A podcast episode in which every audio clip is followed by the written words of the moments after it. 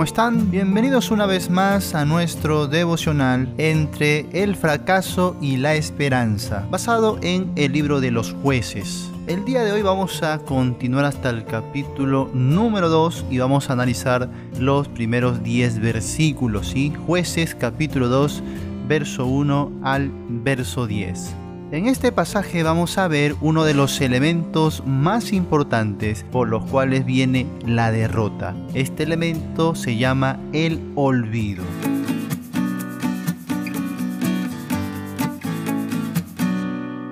Vamos a empezar con el primer olvido del pueblo. Ellos olvidaron a Jehová. El ángel de Jehová, que es el Señor mismo, se les apareció para decirles y recordarles lo siguiente.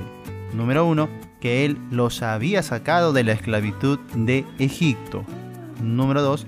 Que Él no olvidó jamás su pacto. Número 3.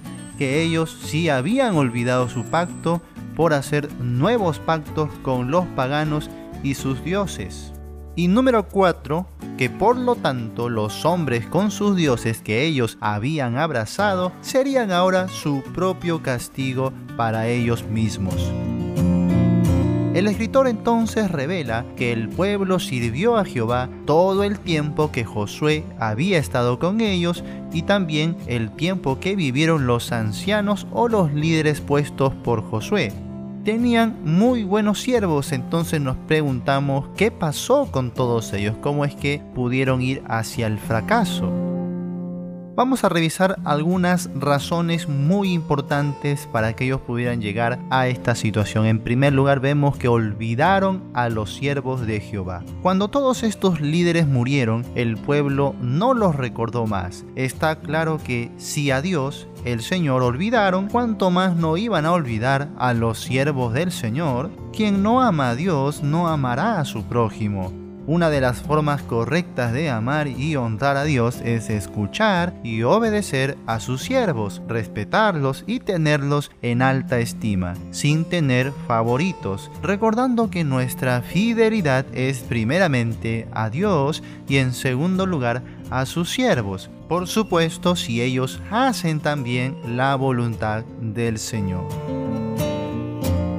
Entonces podemos aprender aquí una gran lección de fe. Al olvidar a Dios y a los siervos de Dios, la consecuencia a largo plazo fue que también ellos olvidarían uno de los mayores legados que Dios les otorgó por medio de sus siervos, esto es su palabra, y que constituye la segunda razón de la condición a la que ellos habían llegado. Olvidaron la palabra de Jehová. Al no considerar las personas y la obra de Dios, ni a los siervos de Dios, era natural que también terminaran por olvidar por completo la ley de Dios. Esto dio por resultado lo siguiente, que vivieran con la amargura de sus consecuencias. 2. Que vivieran fuera de la voluntad y del plan de Dios para sus vidas. También que vivieran sin la instrucción de vida a sus hijos. No hubo un molde bueno de vida para las futuras generaciones y también que al morir todos ellos se levantara una nueva generación que no conocía a Jehová ni la obra que él había hecho por ellos. Yendo ya a la parte de la aplicación, veremos que esta generación futura o segunda, en lugar de mejor, fue peor que sus padres. La apostasía se volvió total en el país del olvido pero todo empezó con olvidar la persona y la obra de Dios, siguiendo por olvidar a los siervos de Dios y terminaron por olvidar completamente la palabra de Dios.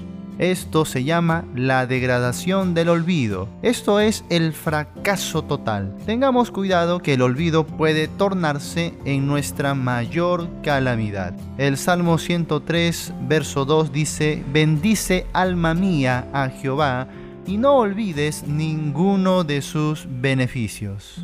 Que Dios me los bendiga, esperamos rescatar las aplicaciones necesarias, tomar esos pasos para no olvidar la palabra de Dios en nuestro andar diario. Hay que memorizar la palabra, hay que tomar apuntes, hay que meditar de día y de noche, hay que conversar de la palabra con nuestros semejantes. No olvidemos ni la palabra, ni los siervos, ni la voluntad de Dios, que será lo más seguro para nuestras vidas y para nuestras futuras generaciones. Que Dios me los bendiga, nos vemos en el próximo episodio de este maravilloso devocional entre el fracaso y la esperanza, basado en el libro de jueces. Bendiciones.